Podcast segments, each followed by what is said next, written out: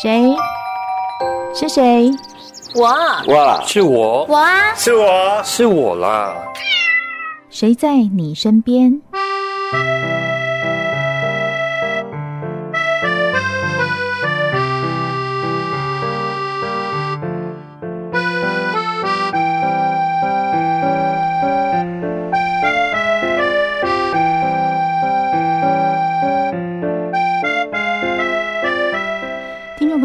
欢迎收听今天的节目，我是梦萍。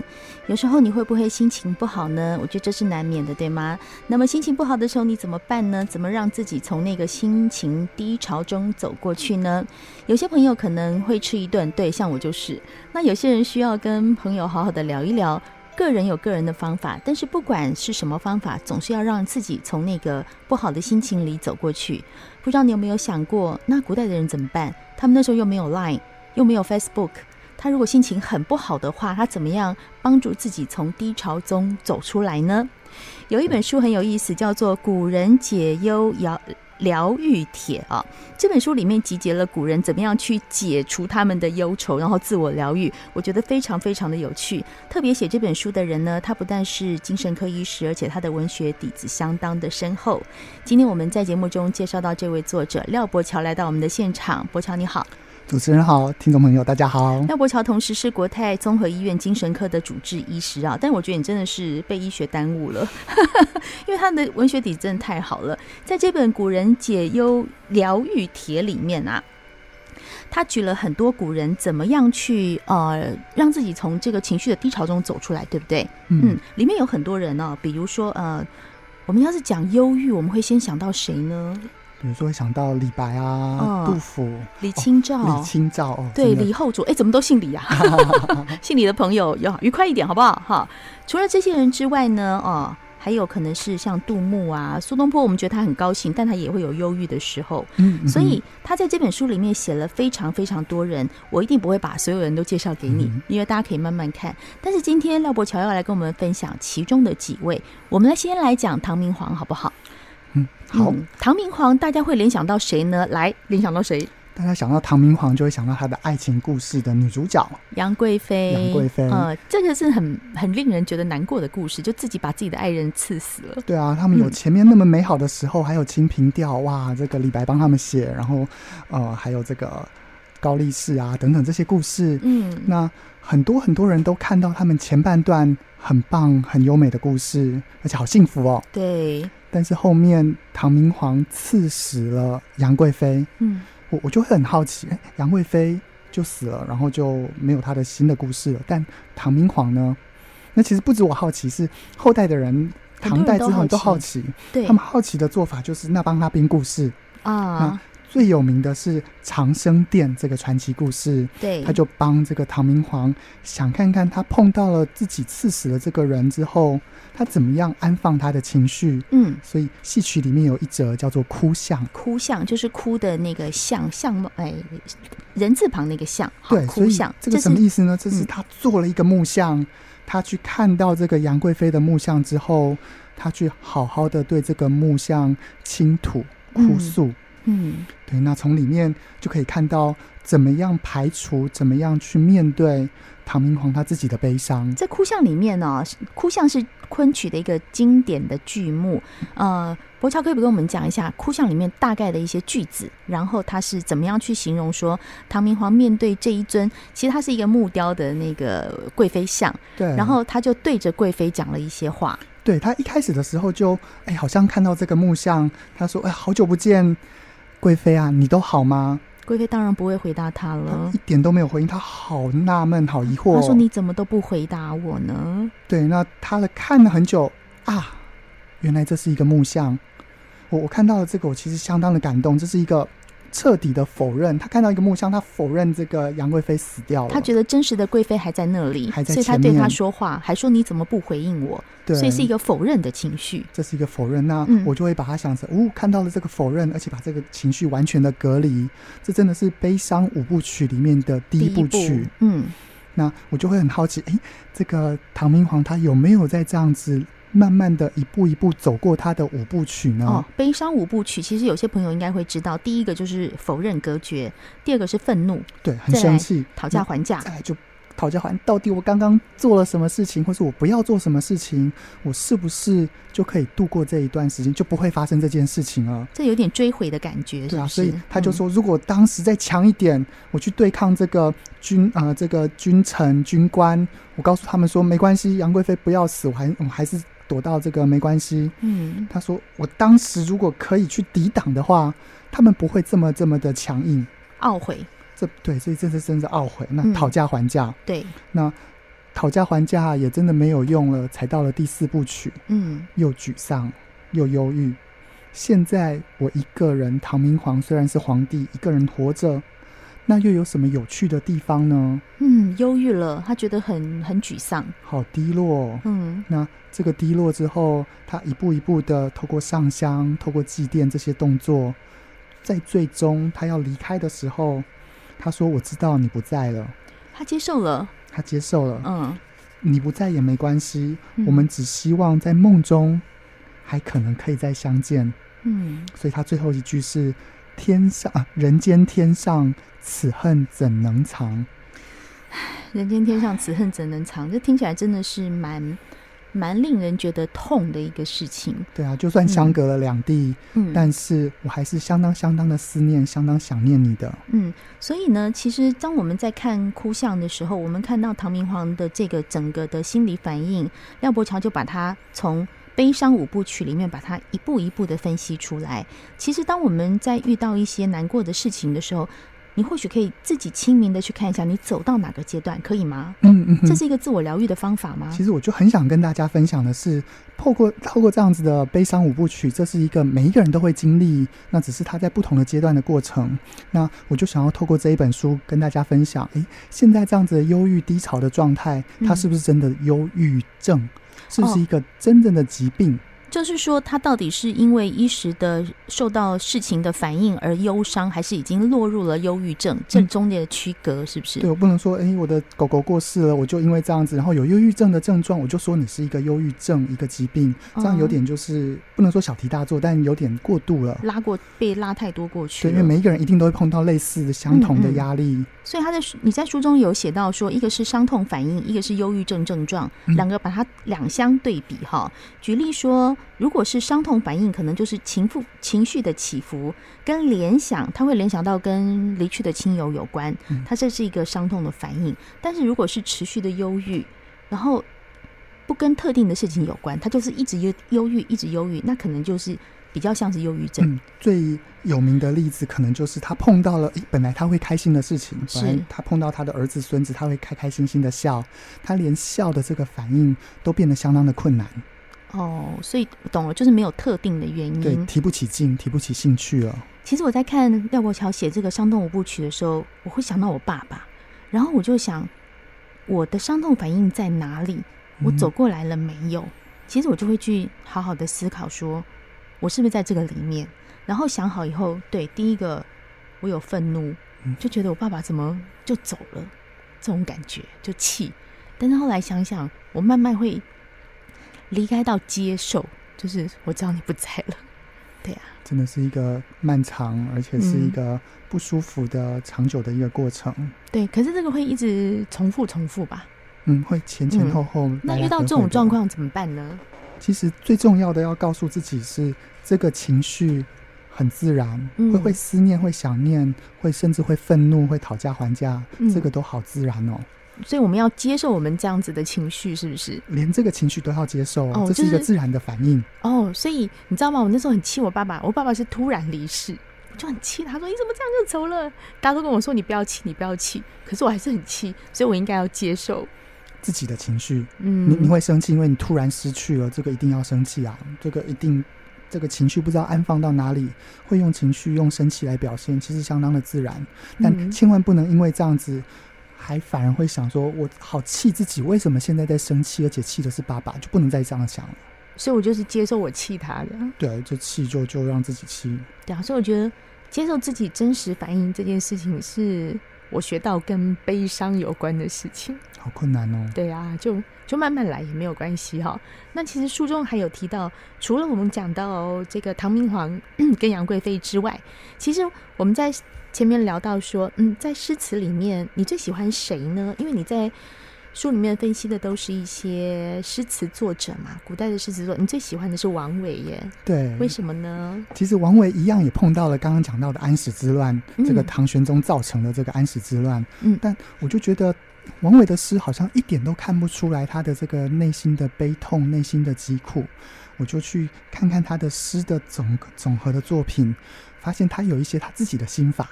他自己的心法，我觉得这个很好奇，要学，因为我们都要找到自己最适合的方法嘛，总不能人家跟你说你就是啊要要放下啊，你就放不下，那要怎样？所以要学自己的方法。对，我们来听听看他的诗哦。对，独坐幽篁里。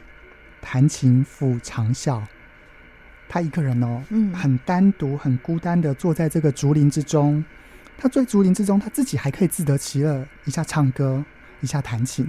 嗯，你可以知道他是一个安然自得的一个形象。他不像我，可能一个人独处，我就会想要打电话找朋友聊天啊，等等的。哎，他不会，意思是他很容易独处，他很乐于、善于独处吗？善于独处。嗯，那下一步他做了什么？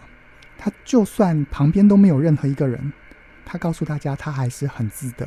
他说：“深林人不知，没有人知道他在这个地方。”嗯，哎，明月来相照，哇，至少还有一轮明月看着他，他觉得透过这个明月就是一个光明，就是一个安慰的象征。嗯，所以他不一定要人陪伴，身边的景物都是可以陪伴他的。嗯嗯哼，哦、对，所以刚刚讲到，我把它归类成他有三个心法。嗯，第一个是他善于独处。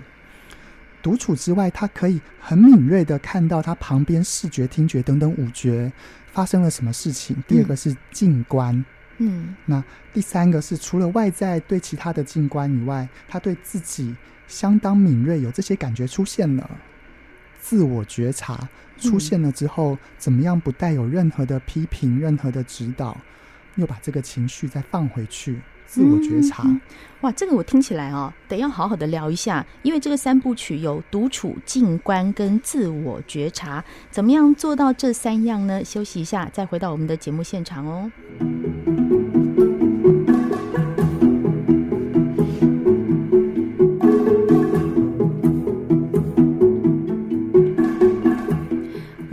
谈到王维的三部曲：独处、静观跟自我觉察。其实王维的独处啊，是不是？其实独处，我觉得他是一个非常需要练习的项目。是不是？因为他之前在安史之乱前，他曾经被呃安禄山关在那个终南山那边，所以变成相当的倒霉。人家李白、杜甫他们都 逃难的逃难，然后被要要去努力想当官的去当官，那是李白。嗯、但王维他其实那个时候是当官的。那只是他因为官太小了，所以大家一起躲的时候没有带上他。哦，那他就只好就被这个安禄山军就抓到这个洛阳。对，那去当一个所谓的卫官。那卫官之后，当然他什么也不想做，他只好怎么做？他吞了一些哑药，让自己又没有办法讲话，又拉肚子，然后没有办法好好当官。他对自己可真狠啊！对，那他为了这样子，然后其实他那个时候相当低落，人家也不让他。就是离开，没有自由，嗯、所以他又不去当官，所以他被关在一个地方。那那个时候其实也相当相当的痛苦。对，我我觉得在历史上比较少听到他的这一段，因为他后面的诗都相当的美，很难去想象他也有这么忧郁的情况，这么忧郁、压力这么大，又这么痛苦、没有自由的时候。嗯，当然最后呃被他的其他家人把他保出来，然后呃回到了这个唐代的这个状态。那呃人家又会说他。哎，你不是在那边做了官，为什么还要回来？那还好他弟弟保他，嗯，对，所以他有这个官之后，他赶快再再又去躲起来了。对他来说，当官场真的是相当的失望，相当的失意。所以大家不要以为王维真的一生都过得很好，看他的词写的这么的淡然，这么的洒脱，不要以为他真的过得很好，他也是经过一些磨练磨难。就像在安史之乱的时候，他被关在那个终南山。其实我一直在想，他这么善于独处。到后面这么会静观，他会去观察四周的人，观察那个样貌，是不是也是在那个训练独处的过程中，他能够心可以静下来，然后就可以学会了自我自我察觉跟跟静观这样子。嗯，对，他应该和这个人生的经历很有相关。嗯、那当然，更小的时候，他妈妈本来就笃信佛家，嗯，那所以王维，然后他字摩诘，维摩诘经，其实他从小就有受到一些佛家的熏陶，那让他可以好好的放下安心的这样子情绪，嗯、所以对他来说，其实从小就有这样子的呃修养和滋养。对耶，你看他受佛法的影响很深，那我觉得他其实老庄的那个哲学面好重哦，他很入世，嗯、但是他很淡定。对，他好淡定哦。对呀、啊，超级淡定的。然后我要讲一个非常有趣的事情，就是廖伯乔在这本书里面呢、啊，他最后有一个有一个叫做哎叫做呀小测验，忧郁小测验，就是说你最像谁？我最像王维耶。哇，然后一起好好来学静观。对呀、啊。而且我觉得他的那个诗词，后来我看到一些他的那个，像是“返景入森林，复照青苔上”的这一句，我记得我在大学，我中我大学中文系嘛。我那时候大学就是看到这两句的时候，我就我到现在都还记得我当时看到的样子，就是我好像看到一大片的森林里面都没有半个人，然后看到那个光从树梢洒下来那种感觉，好有画面哦。对，我那时候看到他就哦，这个画面，你知道吗？我那时候就有这种感觉，所以你看，嗯，好，王维，我可以学他。好，所以为什么我就会觉得这本书有趣？就是说，其实每一个人看到的人物故事是不太一样的。那你可以从每一个人的人物故事里面，或许你可以找到一些自己的映照，跟自己安顿身心的方法。你或许看一看，哦，王维是这样子在安顿自己的身心；那唐明皇是愤怒啊、否认啊、讨价还价，他那样去安顿自己的身心都好。你只要把自己的忧郁给解放了，嗯，那就很好。哇，解放哎，我喜欢这个词。对呀，我还在。解忧疗愈的解是解释的解，嗯，然后解除的解。我今天听到主持人说解放的解，我觉得哦，这个好像可以让我们更有想，嗯，解放忧郁，这是一个很好的这个想法。因为人活到这个年纪，你要很多的忧郁要解放，如果不解放会觉得哦，人生好难，好辛苦。人生本来就很难很辛苦，但是你得要把它放掉，嗯，不放掉你太辛苦了嘛，对不对？那刚刚有提到说书里面有这么这么多人呢、哦，我刚在节目上节目之前，我跟廖伯桥说，我们可不可以来谈谈白素贞？我觉得很多女性朋友可能会想要听白素贞这一段啊、呃，白素白素贞跟小青跟许仙跟法海这几个人呐、在历史上不管是戏曲或者是民间故事，大家我不知道大家现在乍听你，我现在大家给大家一分钟思考一下，就是我刚提到这四个人。出现在你脑海是什么形象？法海应该是个大和尚，可能是个好和尚。然后白素贞，哎白哎对对对，然后白素贞在你的心里是什么样子呢？许仙在你心里是什么样子？其实因为这本书里面结合了许多的戏曲跟文学，那呃白素贞在《白蛇传》里面京剧有一段呐、啊，他唱的就是说：“七把真情对你言，你妻不是凡间女？”但是他后来就一大堆的抱怨，说许仙你怎么可以怀疑我？啊，白素贞她其实这样的抱怨相当相当的合理耶。嗯，许仙在里面真的就是，嗯，怎么说又懦弱，然后要要很多那个拿捏不定的这个主题，犹豫、嗯、不定的时候又好多，一下要站在这个法海这一侧，一下又觉得哎、欸，白素贞这边她讲的才是真的，才是对的。对，那面对白素贞的真情，又有怀疑，又有矛盾。哦，我觉得这个看到的时候，我我觉得我和大部分人一样，都会气痒痒的。气痒痒哈，但是廖伯桥解释白素贞，好，我要问听众朋友，你觉得白素贞为什么会打不赢法海呀、啊？好，这个观点我倒是没想过。小时候我们的重点都在水淹金山寺，嗯，但是没有想过为什么白素贞打不赢法海。但是你在书里面有一段很精辟的解读，他为什么打不赢？对，他秋天的时候打水淹金山。那我会回推的时候，她在端午节的时候，她发现她怀孕了。嗯，那怀孕的时候，大家有印象，那个许仙灌给她这个雄黄酒，她就现出了这个白蛇原型，然后许仙就吓死了。嗯，所以我去这样推导，哦，她那个时候怀孕大概一一二个月。嗯，所以如果再往后几个月，秋天的时候大概就四五个月，她怀孕正好是在第二孕期的时候。嗯，那也因为这样子，所以她的法力啊什么，她没有办法好好施展。哇。所以我听到他写这段的时候，我觉得好有趣，因为没有人去想过说，哎，为什么他打不赢他？因为他明明就是一个那个功力很深厚的，对啊，对，然后打不赢又没有说打得很惨，就是一直在拉扯，一直在拉扯。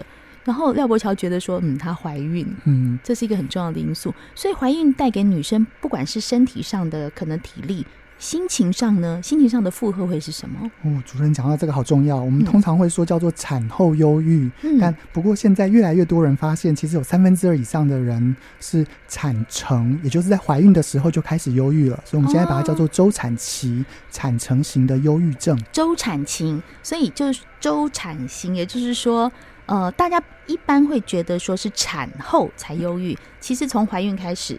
就会有心情的起伏了。对，现在大家会注意到这一段。对，其实不能说是这个情绪为主的原因，我们会把它想成是生理上面的原因。嗯，包含它的动情素啊、黄体素、女性荷尔蒙都起起伏伏这么的剧烈。嗯，本来就会影响到相关的情绪、相关的应应方式。嗯，对，所以很多人那个时候心情不好，没有什么体力，甚至身体有好多症状，一下孕吐，一下又觉得哎，整个人懒懒的，没有什么体力，这其实都和怀孕有关。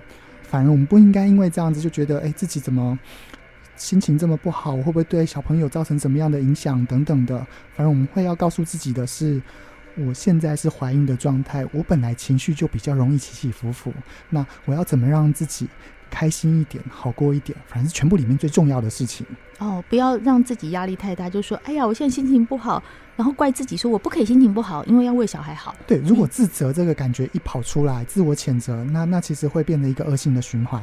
哦，所以就是告诉自己说，我现在就是因为黄体素啊，身体的一些东西改变了。对，就是身体的问题，这不是我的问题，是身体的问题。哎，这样讲很好哎，就跟自己说，现在身体就是这样子了，嗯，先让他让他这样，因为反正怀孕就是会这样。对啊，就是剩下一两百天，就是把它撑过去。哦，哎、嗯，你这样讲很有道理耶！我相信在怀孕的妈妈们可能就会觉得，尤其是特别怀第一胎，她也不知道发生什么事，我为什么这样？没有经验嘛？对，其实相当的辛苦，而且每一天他还会想说，呃，我跟这个人抱怨过了，我会不会其实也会影响到他的时间，连累到其他人？嗯、但其实有这个呃时间的感觉的话，那我就会想说，那就是呃结束怀孕。产程产期，诶，那一天就是最后一天，你把最后这样子倒数的感觉，那其实还是有尽头的啊，就给自己定一个期限的意思，嗯，对不对？就像就算是服牢狱坐牢，那都有一个 到期的时间，对啊，肚子会泄胎啊，对，会卸货，你总有一个卸货的时候，对不对？嗯，所以我觉得这本书里面很有趣的是说，当我们要想要把自己放安放在一个很好的地方，其实是有很多办法的，每一个人的样子不一样。每个人面临的也不一样，像我们前面谈到唐明皇，他是失去爱人；讲到白素贞是因为怀孕，那王维就是工作当官不顺。每个人都有他发生不开心的原因，嗯，这些原因都会是压力的来源。对，所以呃，我们自己去找到那个方法，每个人的方法一定不一样，别人安慰你的不见得都是好的方法。那最后，我想在这个书的最后啊。呃，廖伯桥有提到说，痛苦的苏轼相当认真去感受风雨，去感受自己内心出现的情绪。我看到这一段的时候，就很想要用这个来跟大家做分享，就是说，我们应该要勇敢的面对自己的情绪，然后呢，透过诗词啊，或者是行为去表达，就是我们认真去面对自己的负面情绪。嗯，这是相当的重要。嗯，对。那所以最后面这一首是苏轼的这一个。很有名很有名的词，嗯，那我最喜欢的是他后面的这几句，嗯，回首向来萧瑟处，归去，也无风雨也无晴。所以这句话要送给我们朋友，真的归去以后也无风雨也无晴。希望大家在这本书里面都能够看到自己，然后找到解方。谢谢，谢谢廖伯桥今天来上我们的节目，谢谢您，嗯、谢谢拜拜，谢谢您收听今天的节目，我是梦萍，我们下次见喽。